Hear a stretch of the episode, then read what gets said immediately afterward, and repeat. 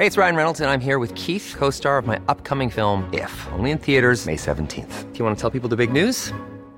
All right, I'll do. Sign up now and you'll get unlimited for $15 a month in six months of Paramount Plus Essential Plan on us. Mintmobile.com slash switch.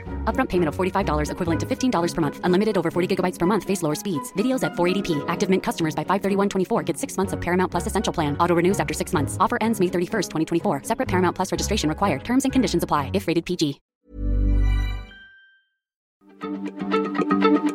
Heraldo Radio, la H se lee, se comparte, se ve y ahora también se escucha.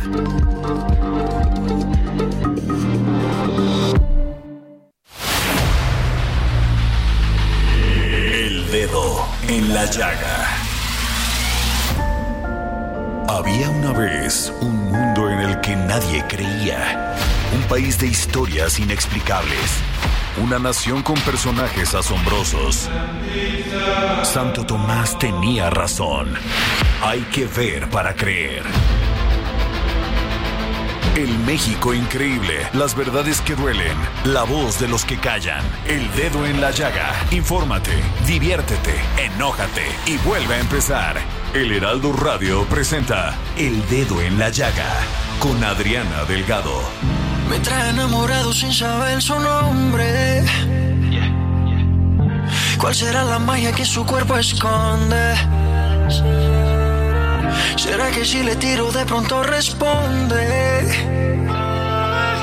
Decirle la verdad no me hace menos hombre. El no tener te desespera.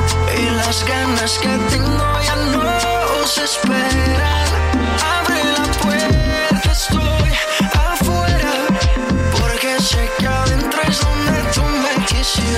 Donde tú me quisieras. Todo mi amor se lo entrego de una vez. Y así iniciamos este dedo en la llaga con Maluma en este 27 de septiembre del 2024. Estamos escuchando la canción Coco Loco. A ti te gusta cuando te canto a capela. Mucho sudor, mucho alcohol y poca tela. Es que te ritmo lo bailamos frufa, Pégate un poco, Hola Adriana, Coco Loco, oye, qué buena rola como para iniciar la tarde bailando, ¿no? Claudia Juárez, ¿cómo estás? Buenas tardes. Samuel, qué gusto estar contigo. Sí, eh, empezaste con muy buen ambiente y ese bailadito. Hasta a mí Eh, se me antojó. Sí, ¿verdad? Está claro. interesante. Eh, pues querida Adriana, sabemos que sigues todavía con tu gran caminata hacia Santiago de Compostela. Es una caminata que te está tomando pues bastantes decenas de kilómetros diariamente. Cuéntanos cómo te fue hoy. Cuando se sin agua en el camino la encontró. Cuando le faltó comida, alguien se la ofreció. Se dio cuenta que en la vida nada le iba a faltar. El camino de Santiago, eso le quiso enseñar.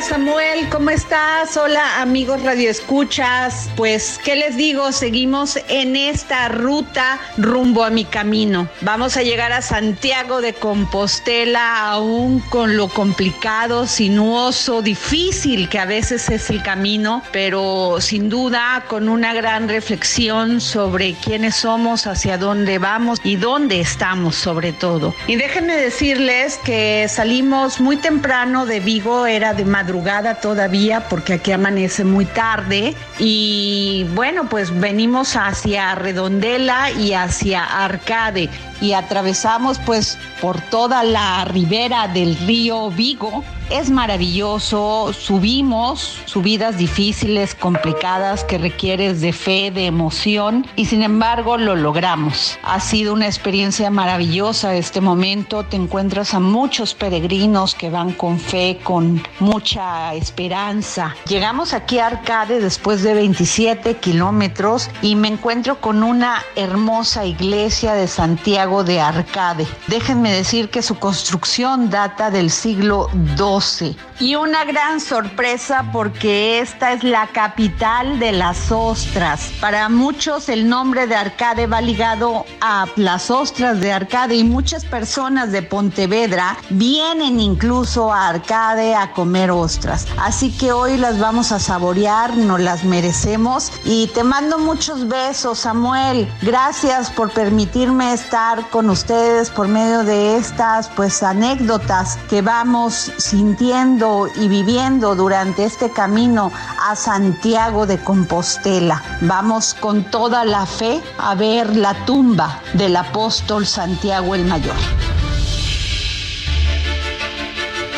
Pues vaya experiencia tan interesante que estás viviendo, querida Adriana, y seguramente es un momento de mucha reflexión, pero también de mucho esfuerzo físico. La caminata es larga, así es de que cuídatenos mucho, por favor. Todo tu equipo acá desde la cabina del Heraldo Radio, en el dedo en la llaga, te enviamos un gran, pero gran abrazo. ¿Cómo ves, este, querida Claudia, la cosa? Pues está fuerte, ¿no? Interesante, un reto físico, mental y espiritual, así que le deseamos la mejor de las vibras a Adriana y pues que nos siga contando de esta mágica experiencia. Sin duda alguna. Bueno, pero por lo pronto nosotros pongamos el dedo en la llaga, así que Héctor Vieira, ¿a qué vamos? Buenas tardes. El presidente Andrés Manuel López Obrador pidió no tomar en cuenta las propuestas que ha hecho el candidato republicano a la presidencia de Estados Unidos, Vivek Ramaswamy, de invadir México para frenar a los cárteles de la droga. Calificó como politiquería la estrategia del aspirante al señalar que para ganar simpatías electorales está compitiendo con otros republicanos a ver quién dice más barbaridades sobre México. El jefe del Ejecutivo Federal sostuvo que su gobierno continuará con las investigaciones sobre el paradero de los 43 normalistas desaparecidos de Ayotzinapa, incluso si los padres no les creen. Aseguró que en su último año de gobierno seguirán con los avances en las indagatorias. El mandatario federal dio a conocer que tras la llegada de la Guardia Nacional y el reforzamiento de la seguridad en la zona, ya se logró restablecer la electricidad en los municipios aledaños a frontera Comalapa en Chiapas después de los bloqueos y los actos violentos en dicha comunidad. Después de su reunión del pasado lunes con cancilleres de Centro y Sudamérica, México buscará crear una iniciativa con 10 gobiernos para frenar los flujos migratorios. Así lo anunció el presidente López Obrador. Señaló también que próximamente se darán a conocer los detalles del programa. Luego de que el exsecretario de Relaciones Exteriores Marcelo Ebrard impugnara la decisión de Morena sobre el proceso interno del que Claudia Sheinbaum resultó como la nueva coordinadora de la defensa de la Cuarta Transformación ante el Tribunal Electoral del Poder Judicial, el presidente López Obrador dijo que el exfuncionario está en su derecho. De la desaparición de siete jóvenes en el estado de Zacatecas, el mandatario aseguró que el caso se está investigando. Sería un acto de traición a la patria el permitir que sigan con la misma política de pillaje. Así respondió el presidente Andrés Manuel López Obrador, cuando en la conferencia matutina de este miércoles se le preguntó su opinión sobre el amparo que hoy resolverá la segunda sala de la Suprema Corte de Justicia de la Nación, promovida por una empresa contra su ley de la industria eléctrica. Cada persona candidata presidencial podrá gastar hasta 660.9 millones de pesos, incluido financiamiento público y aportaciones privadas, cantidad que representa por ley el 20% de la bolsa general aprobada para este año en ese concepto para todos los partidos políticos nacionales. En la pasada elección federal en 2018, la bolsa para candidatos presidenciales tuvo el límite de 429.6 millones de pesos. El Consejo Estatal de Morena en la Ciudad de México convocó a la segunda sesión extraordinaria que se realizará este jueves para definir a sus cuatro perfiles de cara a la elección de la jefatura de gobierno. Pues vaya que tenemos bastantes temas para hoy, mi querido Héctor Viera, muchas gracias por, eh, por toda la información. Eh, antes de pasar al, al, siguiente tema, bueno, también hay que dejar claro que las cosas en el país no están nada bien en cuestión eh, seguridad pública, ¿no? básicamente todos los días y hemos estado teniendo programas llenos, programas informativos llenos de información policíaca, ya sea por migrantes, ya sea por eh, cotos del narcotráfico, ya sea por una cantidad inusual de cosas. Eh. ¿No, no, ¿No lo ves así, Clau? Sí, claro. Lo mismo está el tema de, de seguridad, de, de todo tipo de problemas cada día en esta ciudad y bueno. Sí, vaya, sin duda alguna. Eh, eh, tenemos además, a propósito de esto, la discusión política. No estamos exentos de que eh, una cosa y otra se mezclen, ¿no?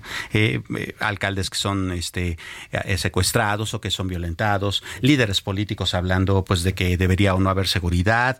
Vamos, la cosa, no quisiéramos vernos fatalistas, querida Claudia, pero pues no pinta bien, ¿no? Por lo menos de aquí a que, a que pase tal vez el siguiente periodo electoral, ¿no? Pero crees que realmente pase terminando el periodo electoral? Es que ahorita la conversación versa de, bueno, ahorita vienen las elecciones y todo se va a poner difícil, pero pasan las elecciones y tampoco cambia la situación.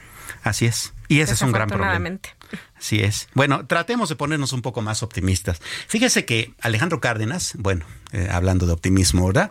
Alejandro Cárdenas está en un foro internacional llamado Global Youth Leadership, eh, eso es en Santander, allá en España, y pues en una conversación telefónica con el Heraldo Media Group, eh, Alejandro Moreno habló sobre la contienda electoral de 2024. Escuchamos el, deporte, el reporte de nuestra compañera Patricia Alvarado sobre este tema. Alejandro Moreno Cárdenas, presidente del PRI, fue invitado a participar en el prestigioso foro internacional Global Youth Leadership, Liderazgo Mundial de la Juventud, en la ciudad de Santander, al norte de España. Una cita que congrega a líderes menores de 40 años de todas las disciplinas para hablar de los retos globales y la gobernanza a nivel mundial con centenares de jóvenes llegados de diferentes continentes. Los participantes forman parte de un amplio abanico de instituciones y comparten sus experiencias con la juventud. El líder nacional del PRI impartió la conferencia Grandes Acuerdos frente a los desafíos globales, en la que destacó el papel del Frente Amplio por México en el proceso democrático de nuestro país. En una conversación telefónica con Heraldo Media Group, el líder del PRI, Alejandro Moreno, habló sobre la contienda electoral del 2024. Bueno, van a ser unas elecciones competidas porque, como te comento, la oposición ha, ha sufrido embates desde el gobierno, desde el poder, hay una eh, no solo persecución política contra los opositores, hay una participación clara del Estado mexicano en las elecciones, eh, dispendio de recursos, participación de los funcionarios y servidores públicos en las elecciones, no respetan las reglas electorales y obviamente el gobierno de Morena en México lo que está haciendo es violar sistemáticamente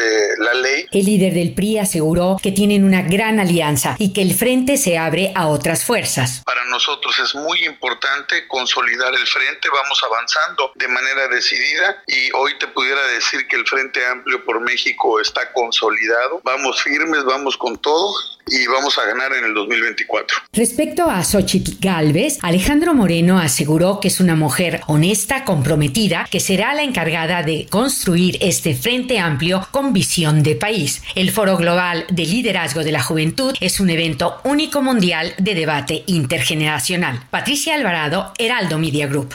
Pues así las cosas en el frente político, querida Claudia. Seguramente en los siguientes días, semanas, y por lo menos de aquí a que empiecen las campañas formalmente, no las campañas empiezan comenzando noviembre, pues eh, la cosa va a estar así, ¿no? Este, hablando un poco de propuestas, hablando un poco de, de, foros, hablando un poco de cosas que esperemos sean eh, más eh, provechosas que simplemente atacarse políticamente. Exacto, porque yo el acto venidero es más bien en esta pretemporada de campañas, la de acusaciones, y es que no hicieron y es que se hicieron. Entonces, más bien que sea como tú lo auguras, con una agenda de propuestas.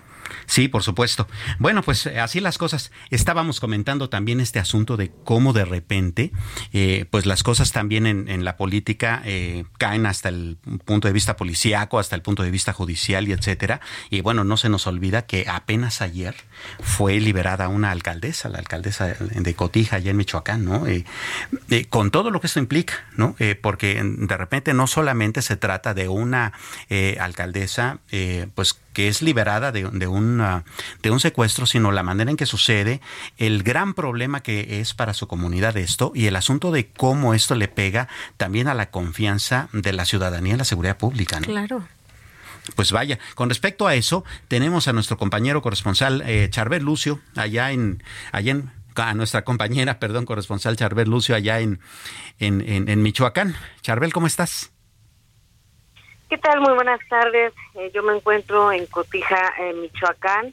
Eh, ayer en la noche pudimos eh, platicar con la alcaldesa Yolanda Sánchez Figueroa, luego de que fuera plagiada el pasado sábado y liberada la madrugada del martes. Ella nos narró cómo vivió eh, pues las cerca de 60 horas que se mantuvo cautiva a manos de un grupo criminal, momentos en los que confiesa se vio cerca de la muerte. A pocas horas de haber sido liberada, la municipio rompió el silencio y contó que durante su privación de la libertad nunca recibió maltratos físicos, pero el miedo, dice, fue un duro golpe emocional. Cuenta que todo el tiempo permaneció vendada de los ojos y con las manos esposadas, pero sus captores eh, cuidaban no lastimarla, pues previamente le colocaban incluso una venda para no lesionar sus muñecas con el eh, metal. Eh, sin poder ver ni moverse, sus oídos se mantenían muy alerta y solo así hoy puede dilucidar por qué las personas que la tenían cautiva la liberaron la madrugada de ayer en Mazamitla, Jalisco. Así que vamos a escuchar lo que nos compartió Yolanda Sánchez. Hasta ello, pues yo estoy aquí. Y no, ya no estaría platicando esto con usted. ¿Supo usted los motivos por los cuales la dejaron en libertad? En realidad no, solamente lo único que yo escuché es que ellos comentaban que había mucha presión y que había mucha, pues mucha apoyo, muchísimo apoyo de la, de la ciudadanía y del pueblo en general, del presidente de la República, de nuestro gobernador y de nuestro secretario, de toda la gente del PAN, de todo el, del, pues de todo todo nuestro país. Y yo pienso que se vieron rebasados en tanto apoyo, tanta, pues tanta, también la gente cansada, ¿no? Ya de, tantas situaciones que se está viviendo en el país. Entonces yo supongo que puede ser que eso, que eso este sea lo que, lo que, lo que pudo haber sucedido. Lejos de aquel encierro y de la incertidumbre, Yolanda se dice una mujer afortunada por estar viva y poder compartir el mensaje que le ha dejado esta vivencia. Uno de estos mensajes dijo es que los buenos son más. Yolanda Sánchez aún analiza si seguirá al frente del gobierno municipal, pues lo primero fue reencontrarse con su familia y rendir declaraciones ante las fiscalías de Jalisco y Michoacán. Esta es la información. Eh, pues vaya, impactantes las declaraciones de la, de la mm, alcaldesa eh, Yolanda Sánchez Figueroa, querida Charbel. Y bueno, también eh, es entendible que todavía esté en el asunto de saber si se va a mantener o no en la alcaldía después de semejante cuestión vivida. sin embargo, también hay una serie de cuestionamientos, este, digamos, fuera del ámbito personal de ella, que han, estado mm, en la opinión pública y que pues de repente causan como un cierto resquemor, ¿no? en pues en las percepciones. Uno de ellos es, a ver, ¿cómo está este asunto de que el, el, procurador estatal de Michoacán dice, oye, pues a ver, ni siquiera nos avisó que se iba a Zapopan, ¿no? De compras, como si tuviera que avisarle a alguien, ¿no? Y por otra parte, el asunto de, eh, pues de que el gobernador mismo, eh, o vamos, su administración en el estado dice, pues a ver, pues no nos ha pedido nunca seguridad. Eh, ¿En qué consistiría este asunto? Pues mira, ella eh, ha dicho que dentro de su municipio no se sentía insegura a pesar de que ya hubo algunas irrupciones eh, de un cártel proveniente de Jalisco. Eh, reconoce también que quizás fue pues un poco imprudente al haberse trasladado al, al estado de Jalisco, al municipio de Zapopan. Sin embargo, pues tampoco era algo que ella podía prever, ¿no? El hecho de ser privada de la libertad. ella pues directamente nunca recibió una amenaza como tal esto también lo han confirmado las autoridades del estado de Michoacán y precisamente por eso es que nunca había solicitado eh, entrar a un mecanismo de protección o contar con alguna medida de seguridad que le fuera proporcionada por eh, la Guardia Civil o por la Fiscalía General del Estado. Sin embargo, pues, eh, pues esas fueron las consecuencias de quizás no haber solicitado esta medida de protección a tiempo.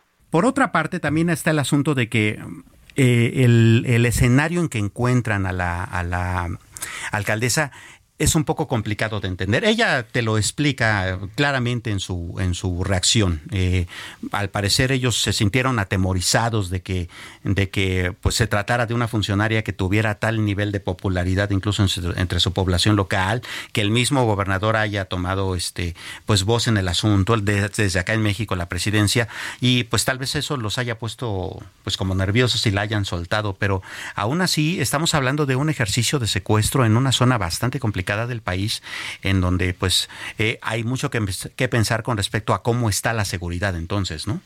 Bueno, no sé si el concepto sería secuestro. Tengo entendido que nunca hubo una solicitud de rescate y por lo tanto pues no se pagó alguna cantidad por su liberación fue precisamente esto que ella nos platica, la presión mediática, la presión eh, social eh, y pues también política que se generó en torno a este tema, lo que eh, pues generó el nerviosismo en sus captores. Ella dice que pues escuchaba las conversaciones, escuchaba incluso pues cómo pasaban los helicópteros en la zona donde ella estaba en, en, en una de las casas de seguridad porque fue trasladada a dos diferentes casas en estas 60 horas y bueno desde ahí pudo mm, percibir que había nerviosismo de parte de estos eh, criminales que la tenían retenida y eh, bueno, ella atribuye a todo este movimiento que se hizo en medios de comunicación el que el día de hoy ella esté viva y pueda contarlo fíjate que tenemos eh, información de último momento, Charbel, que quisiera compartir contigo como para agregarlo al análisis. Fíjate que dice que derivado de la estrecha coordinación y colaboración entre la Fiscalía del Estado de Jalisco con la Secretaría de la Defensa Nacional, la Guardia Nacional, la Secretaría de Seguridad Pública del Estado, se refiere a Jalisco por supuesto, así como la Fiscalía General de Michoacán, se logró la detención mediante orden de aprehensión a tres probables responsables en el delito de desaparición cometida por particulares agravada en prejuicio de la presidenta municipal de Cotija. Se trata de, bueno, Raúl N., Adrián N. y Luis Manuel N., el AN lo usamos eh, obviamente al tratarse de, presuntos eh, delincuentes de los que no se puede decir su apellido. Bueno, ellos originarios de Michoacán, a quienes ya se encuentran bajo los protocolos legales para su ingreso al reclusorio y su puesta a disposición eh, ante la autoridad judicial que los requiere. De acuerdo con las primeras indagatorias, Charbel, los hechos se suscitaron, bueno, como todos sabemos, la tarde del pasado 23 de septiembre a las 6.55 de la tarde aproximadamente en la colonia Jardines de la Patria en el municipio de Zapopan. Se pudo establecer que la víctima, en compañía de dos mujeres, salieron de una plaza comercial y al abordar un vehículo de servicio de alquiler para ser trasladadas a su destino, fueron interceptadas. Eh, esta información, bueno, por supuesto ya la conocemos y tenemos algún conocimiento sobre el estado de las personas que la acompañaban en esta, en esta, pues en esta cuestión, en esta situación. Ellas en todo momento se estuvieron a salvo, ellas nunca fueron privadas de la libertad eh, por eso justamente la Fiscalía de Jalisco eh, manejó esta información de que eh, pues la privación fue directa hacia la alcaldesa. estas dos mujeres que la acompañaban, sus asistentes, vaya, nunca estuvieron en riesgo. Fueron testigos de cómo fue levantada la alcaldesa, pero ellas nunca fueron privadas de la libertad y precisamente pues también ellas fueron pieza clave para montar los operativos ya que fueron las primeras personas en rendir sus declaraciones ante el Ministerio Público. Pues vaya, así, así la cosa allá. Eh, seguramente este tema va a seguir dando mucho de qué hablar porque todos, por supuesto, estaremos bastante pendientes eh, de cómo es que se van dando esta, esta investigación porque hay muchas preguntas. De hecho, todavía, aun cuando afortunadamente la alcaldesa ya está en su casa y está libre y, pues vamos, está sana y salva, eh, todavía quedan todavía muchas más preguntas que respuestas, Charbel. Muchísimas gracias. Seguimos pendientes. Gracias. Y pues bueno, así las cosas, ¿cómo ves, querida Como, como dices, hay muchas preguntas en el aire, preguntas sin respuesta. y la información que ha salido, no sé tú qué opines, pero me parece confusa de cierta forma. Eh, yo había escuchado que eh, ella sí tenía amenazas y por eso de primera mano cuando yo escucho de este de esta privación de la libertad dije no bueno se están estaba sitiada y para haberla eh, levantado o bueno eh, llevado desde Jalisco pero bueno habrá que ver qué, qué indagan las autoridades y sobre todo pues bueno la información que den a conocer sí claro Sí, claro, por supuesto. Fíjate si eso le pasa a una alcaldesa, ¿no? A una persona que además encabeza un gobierno local, pues ¿qué le puede pasar a los ciudadanos, no? Pues los chicos que reportaron su desaparición en Zacatecas, lamentablemente ya reportaron que seis de ellos están muertos. Entonces es una situación que está permeando terrible en todo el país. Entonces, lo mismo pasa con funcionarios que con personas de a pie como tú y como yo todos los días. Claro, vaya. Qué lamentable. Y hay que darle mucho seguimiento, por supuesto, poniendo el dedo en la llaga. Antes de irnos a la pausa, déjeme comentarle que, bueno, al participar en el encuentro México 5G, inversión, inclusión e innovación para la transformación digital que se realiza acá en la capital mexicana, la gobernadora Mara Lezama Espinosa, que es eh, la gobernadora del estado de Quintana Roo, presentó las nuevas condiciones y la inversión que se genera a través de políticas públicas y de una mejora regulatoria con garantías jurídicas y operacionales para abrir espacio a la transformación digital del Estado. Ante especialistas en la materia, instituciones, personalidades eh, que llegaron a este evento convocado por el Instituto Federal de Telecomunicaciones, la Asociación Nacional de Telecomunicaciones, la ANATEL y la Academia Mexicana de Informática, eh, del Group, eh, Mara Lezama expresó que no hay mejor forma para combatir la pobreza y la desigualdad que con la conectividad, lo cual por supuesto estamos de acuerdo, ¿no, Clau? Exactamente. La primera gobernadora que está en el diálogo de la tecnología 5G en el país resaltó lo dinámico del Estado, la implementación de la digitalización y la conectividad para llevar la justicia social a todas las regiones a la par del crecimiento económico. Pues bueno, así la actividad de la de la gobernadora del estado de Quintana Roo. Y hablando de un tema importantísimo que es la conectividad, ¿no? También es, eh, es una parte de la democratización de la información. Entonces, pues enhorabuena, vamos a ver cómo se replica en otros estados del país. Sin duda alguna. Vamos a una pausa, no le cambie, seguimos poniendo el dedo en la llaga. Sigue a Adriana Delgado en su cuenta de Twitter arroba Adri Delgado Ruiz. Además, te invitamos a enviar tus opiniones y comentarios en texto o por mensaje de audio a través de WhatsApp al 55 2544 3334. Y si quieres escuchar. Hey, it's Ryan Reynolds, and I'm here with Keith, co star of my upcoming film, If, only in theaters, May 17th. Do you want to tell people the big news? All right, I'll do it. Sign up now and you'll get unlimited for $15 a month in six months of Paramount Plus Essential Plan on us. Mintmobile.com slash switch. Upfront payment of $45 equivalent to $15 per month. Unlimited over 40 gigabytes per month. Face lower speeds. Videos at 480p. Active Mint customers by 531.24 get six months of Paramount Plus Essential Plan. Auto renews after six months. Offer ends May 31st, 2024. Separate Paramount Plus registration required. Terms and conditions apply if rated PG.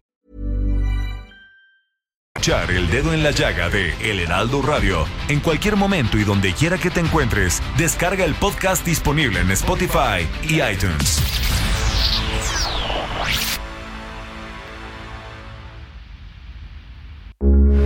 Heraldo Radio, con la H que sí suena y ahora también se escucha. Heraldo Radio, con la H que sí suena y ahora también se escucha.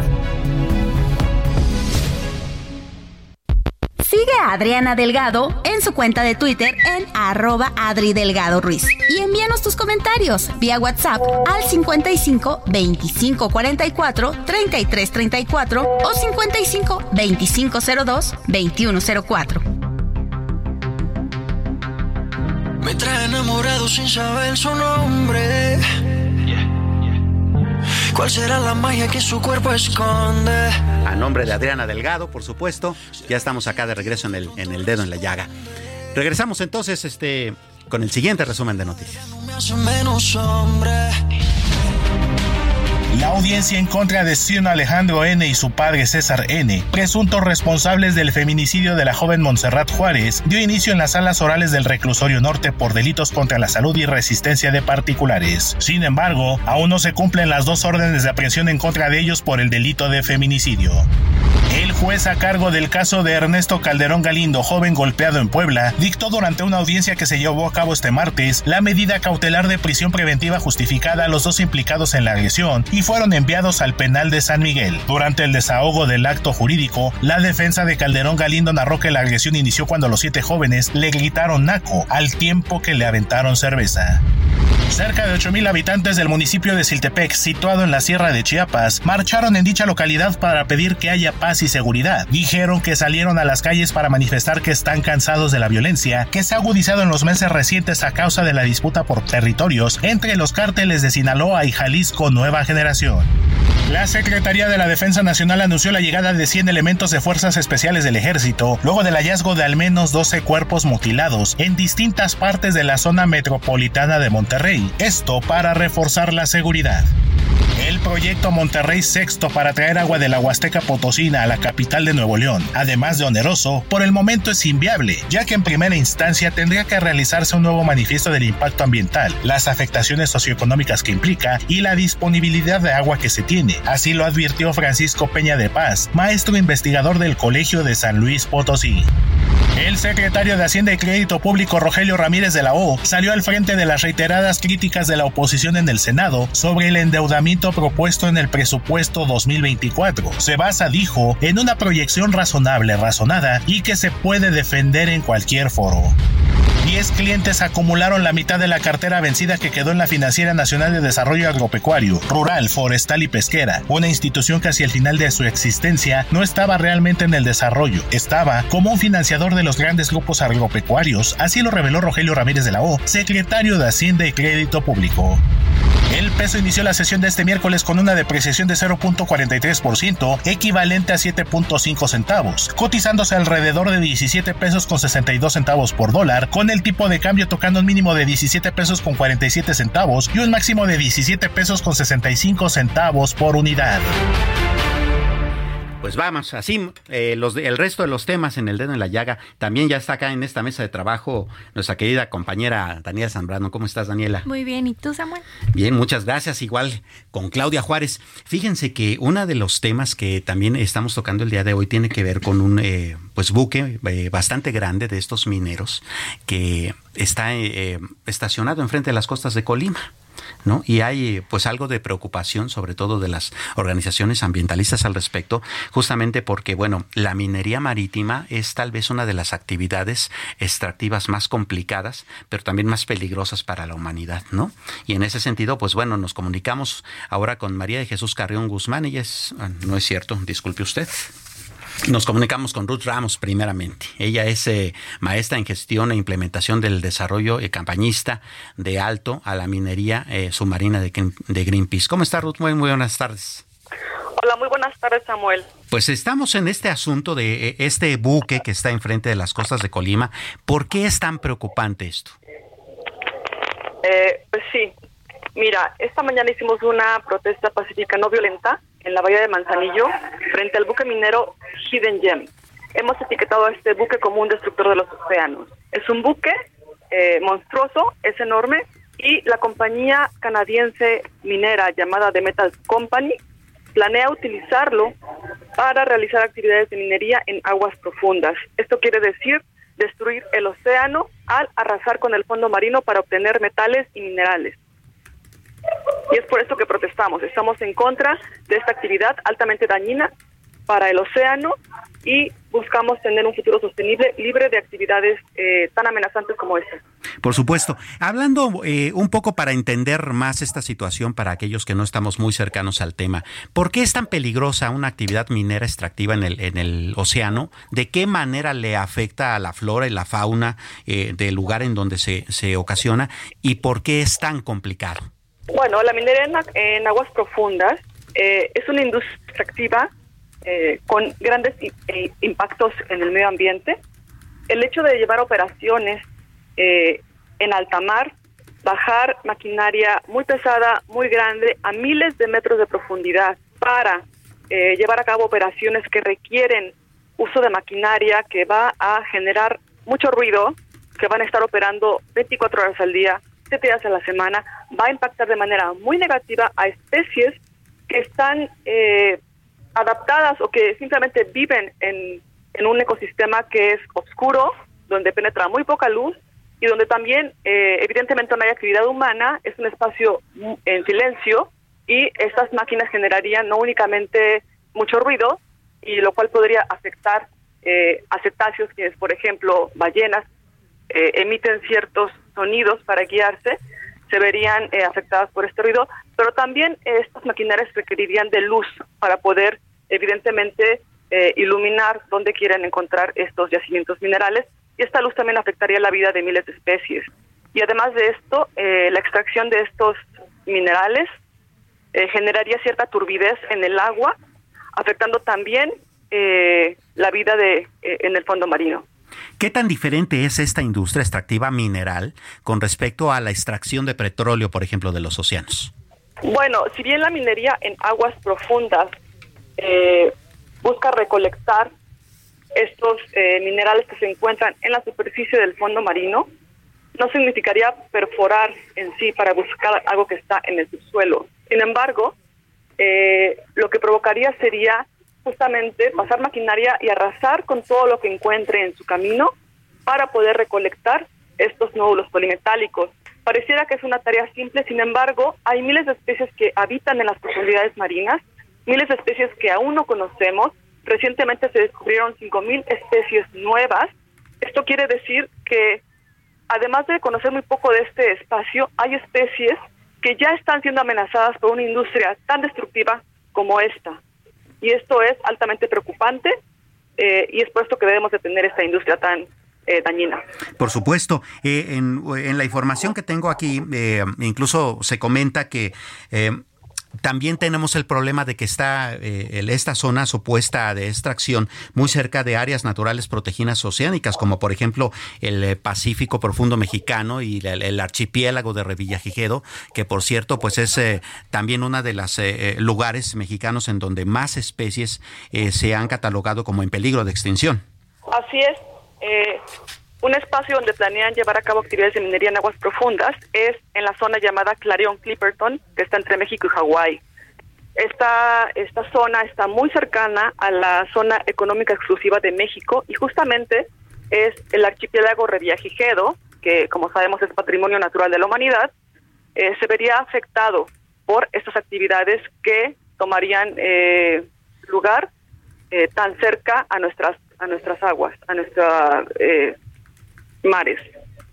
Claro, pues Ruth Ramos, maestra en gestión e implementación del desarrollo y campañista de Alto a la minería submarina de Greenpeace México, muchísimas gracias por explicarnos eh, punto por punto esta, esta nueva denuncia. Muchísimas gracias. Te agradezco. Únicamente quisiera agregar que el mensaje que hemos lanzado el día de hoy es un mensaje que miles de personas también están apoyando. Este, hay muchas comunidades eh, del Pacífico, eh, científicas, eh, académicos, organizaciones y sociedad civil quienes apoyan este mensaje y buscan proteger el océano. Invitamos a las personas a unirse a esta campaña en altomineriasubmarina.org. Altomineriasubmarina.org. Perfecto. Así es.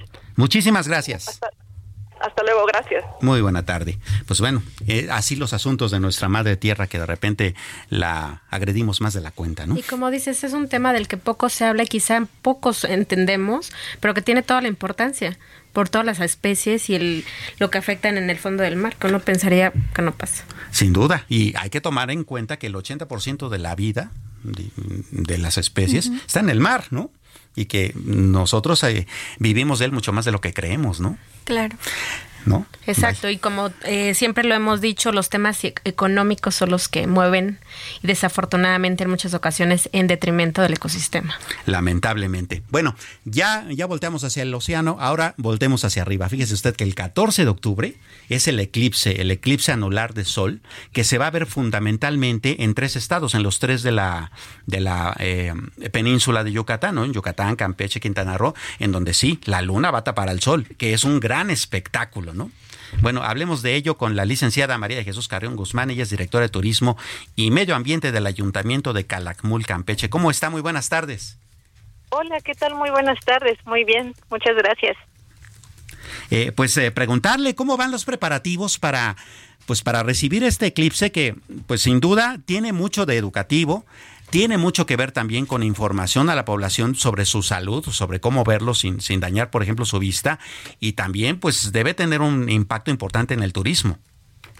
Claro, eh, justamente hoy tuvimos una sesión de capacitación con parte del comité de Eclipses Campeche. Hoy nos acompañó la psicóloga Alba Cruz y nos, nos acompañó el doctor Yuri Peña, que es investigador de Ecosur atendieron muy respetuosamente nuestra nuestra invitación más que nada porque como ayuntamiento y principalmente como como el área de turismo justamente como mencionas pues es una gran oportunidad aprovechar este fenómeno astronómico pues eh, para llamar la atención de la población, para llamar la atención de los turistas tanto nacionales como internacionales a que puedan observarlo desde nuestro destino y más que nada con nuestra población, con nuestra gente, pues que puedan ver este espectáculo de una forma pues segura. En esta ocasión hicimos la invitación a través del área de educación. Nos apoyó mucho eh, el área del ayuntamiento de que ven la parte de educación para convocar a maestros, eh, para convocar a estudiantes. Eh, nosotros hicimos la invitación a prestadores de servicios, afortunadamente algunos guías de turistas sí pudieron asistir y pues ese era el objetivo para nosotros que pudieran eh, tener la información correcta, que pudieran aprovechar todo este conocimiento más que nada para poder integrarlos a ese día eh, durante sus tours, durante sus sus guías, pues puedan darle como ese plus, ¿no? A, a los visitantes y más que nada pues compartirlo con, con, la población que está aquí. Sin duda alguna, porque además en esta zona del país hay muchos cuentos y muchas leyendas, eh, pues de los mayas, de los ochiles, de otros grupos originarios, pues que son eh, leyendas que tienen que ver con eclipses y que pues son también culturalmente muy ricas. Exactamente, y justamente por eso fue para nosotros muy importante eh, mandárselo de invitar de manera personal a la Universidad Benito Juárez porque ellos tienen una carrera muy interesante que es, eh, si no me equivoco, patrimonio. Eh, y pues ellos eh, nos ayudarían con esta parte, justamente ellos estudian toda la parte sobre mayas, sobre el patrimonio tanto intangible como el tangible, y pueden relacionar todo esto de los fenómenos astronómicos con las leyendas, con todo el conocimiento que tienen y tuvimos muy buena participación. La verdad, a nosotros nos sorprendió muchísimo porque creímos que, que la gente como que no iba a querer, este, pues, eh, asistir, eh, tomarse el tiempo de, de los talleres, ¿no? Sabemos que muchas veces como que no, no suelen participar, pero afortunadamente hubo muy buena aceptación de la, de los docentes, de los estudiantes, de los prestadores de servicios y pues sí, o sea, todo esto complementa al conocimiento que en las escuelas justamente van aprendiendo, ¿no? Sin duda alguna, pues bueno, el 14 de octubre es el eclipse. Maestra, eh, licenciada eh, María de Jesús Carrión Guzmán, directora de Turismo y Medio Ambiente del Ayuntamiento de Calakmul, Campeche. Esperemos que ese día sea de muy buena fortuna también para ustedes. Que tenga muy buena tarde. Muchísimas gracias. Hasta luego. Pues bueno, así las cosas. Ya vimos a los océanos, ya volteamos al cielo, ahora vamos a una de las partes de nuestra naturaleza más importantes e imprescindibles, las mujeres. Es la hora de mente mujer. Chicas, Así es, Samuel. Justamente, bueno, esta semana en Mente Mujer quisimos abordar un tema que muy poco se ve. Hablamos sobre la restauración del arte, que algo muy importante de mencionar es que este tema en México es, es eh, lo dominan las mujeres. Se estima que en un que más del 85% de los restauradores en el país son mujeres y muchas veces es este trabajo que restauradores de, estatuas, de pinturas. exacto, de... obras de arte, restauradores de obras de arte en museo y muchas veces eh, eh, pues es un trabajo que no se ve, ¿no? O sea, tú vas al museo, ves la obra, la aprecias en su totalidad, pero muchas veces ni siquiera sabemos que hay una persona detrás de todo este trabajo, ¿no? Para que la obra pues esté en óptimas condiciones y tú como espectador puedas ir a verla y también que el ambiente en el que está tenga las condiciones necesarias para que esta obra pueda habitar ahí, ¿no? Esta semana justamente en el suplemento entrevistamos a tres eh, cura, eh, perdón, restauradoras de arte, Claudia Blas Rojas, ella desde hace más de dos décadas se encarga del laboratorio de, conservación del Museo Nacional de Antropología y pues prácticamente ella lo que hace en el museo es justo restaurar y darle mantenimiento a todos los objetos que se encuentran en el museo. También entrevistamos a Lina Brodowicz. Ella se encarga de la elaboración de dictámenes del, estado de las obras de arte y ella se encuentra en el en el Centro de Conservación y Registro del Patrimonio Artístico Mueble, pero aquí algo muy importante es que ella justamente se encarga de la restauración de gran parte de las obras de la red eh, de museos del Limbal. Entonces, por sus manos pasan muchísimas, eh, muchas, muchas de las obras de arte que tienen los museos del Limbal. Y por último, entrevistamos a Lorena Román, quien, bueno, en cuestión de, de restauración de textil, es una de las restauradoras más importantes en México. Por sus manos han pasado el vestido de Carlota, el saco de, de, Pancho Villa. Entonces, ellas nos, nos cuentan que en toda su labor es muy importante porque los objetos, los textiles, las obras de arte te cuentan historias ¿no? Muchas veces eh, te, puedes saber de, de, lo que ha pasado en el, en, el, país, en la historia de México, a través de, de este tipo de, de restauración. Y bueno, es, es, muy importante. Quisimos voltear a ver justo a este sector de, la, del arte que muchas veces no, pues no se habla de ellas, ¿no? Muchas veces ella, ellas en la entrevista nos decían, es que realmente nuestro trabajo muchas veces no, no se nos da esa visibilidad y es muy importante hablar sobre la restauración de arte en México. Sin duda, eh, México es un país muy rico en arte y eh, esa arte que además tiene de, décadas e incluso siglos, ¿no? Eh, eh, estando en las vitrinas correctas, con la temperatura adecuada, tal vez con la luz necesaria, no más ni no y no menos, ¿no? Eh, restaurar con los materiales correctos, vamos, es todo un arte y también toda una ciencia. Claro, totalmente. Y también es toda una responsabilidad, ¿no? Porque muchas veces les, les nos platicaba esta Claudia, bueno, pueden llegar obras que están, digamos, no completas y tú como restaurador tienes esa labor de, de completarlas y al final de cuentas es pues también una gran responsabilidad, pero bueno, para eso ellas han estudiado y se han preparado justo para desarrollar este, este trabajo. Pues vaya que, vaya que es un trabajo muy especializado e incluso hemos tenido, eh, digo, seguramente lo habrán platicado como que entre, entre en la sobremesa, ¿no? Hemos tenido algunos fracasos de restauración histórica, pues bastante sonados porque han sido pues un poco lamentables, ¿no? Así es.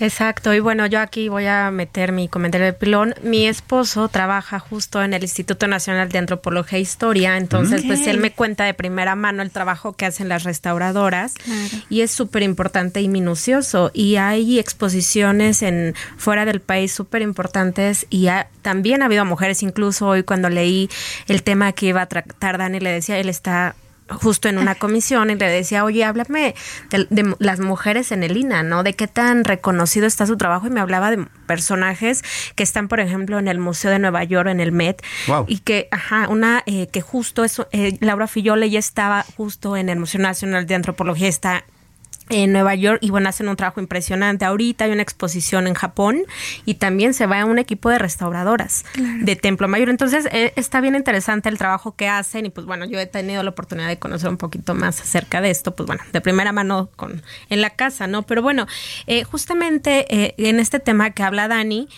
en el, en, en el programa con Adrián hemos hablado de pocas veces cómo se visibiliza o lo poco que se visibiliza a las mujeres en el arte. Para que se den un dato, de las 2.100 obras que resguarda el Museo Universitario de Arte Contemporáneo, apenas el 16% corresponde a mujeres artísticas, quienes además representan solo el 25% de los 364 creadores en la colección. Entonces, Adriana en algún momento ya en una entrevista de, en el programa de los viernes hablaba justo con un artista y decía, es que no es que no haya mujeres artistas, es que les ha costado mucho trabajo, porque las salas de exposición comúnmente o tradicionalmente estaban dominadas por los hombres.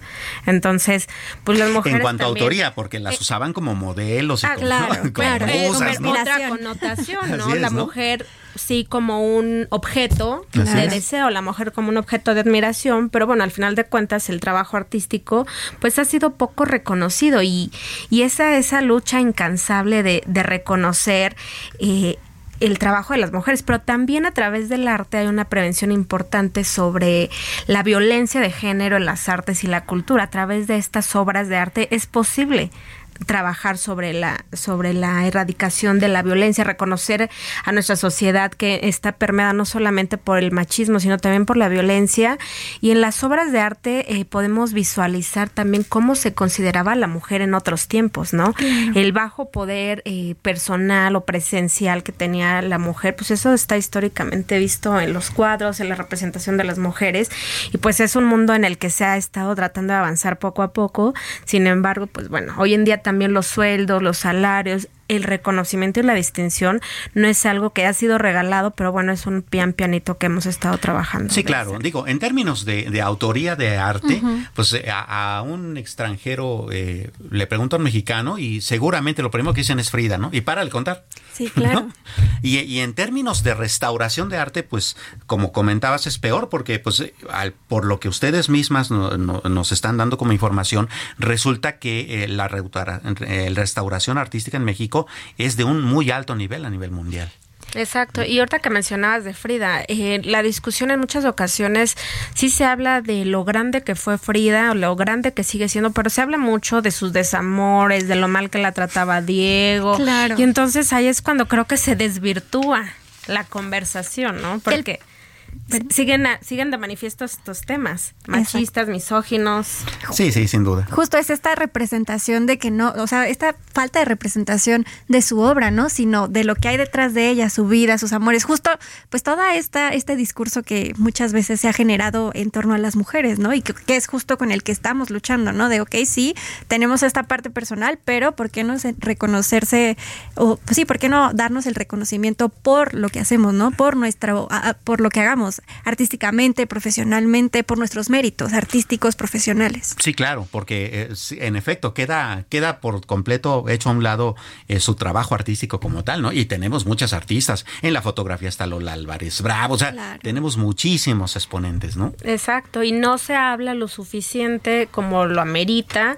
por otras cuestiones, porque insisto, la conversación se rige por lo grande que han sido los hombres en eso, pero pues el sector cultural está manifiesto que no es ajeno no a estas prácticas machistas. Sin duda alguna. Bueno, pues así las cosas, así también esta mesa de mente mujer en la que hoy me vi agregado, ¿no? Muchísimas gracias por aceptarme. La voz de un caballero siempre, siempre bienvenida.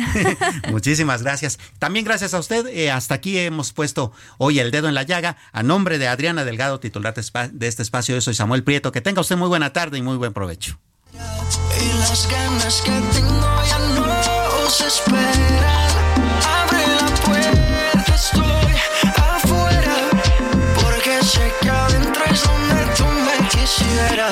donde tú me quisieras.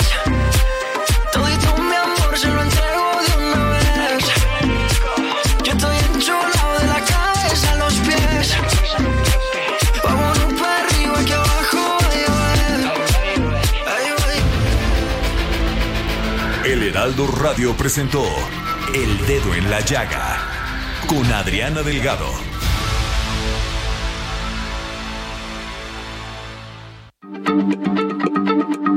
Heraldo Radio, la H se lee, se comparte, se ve y ahora también se escucha.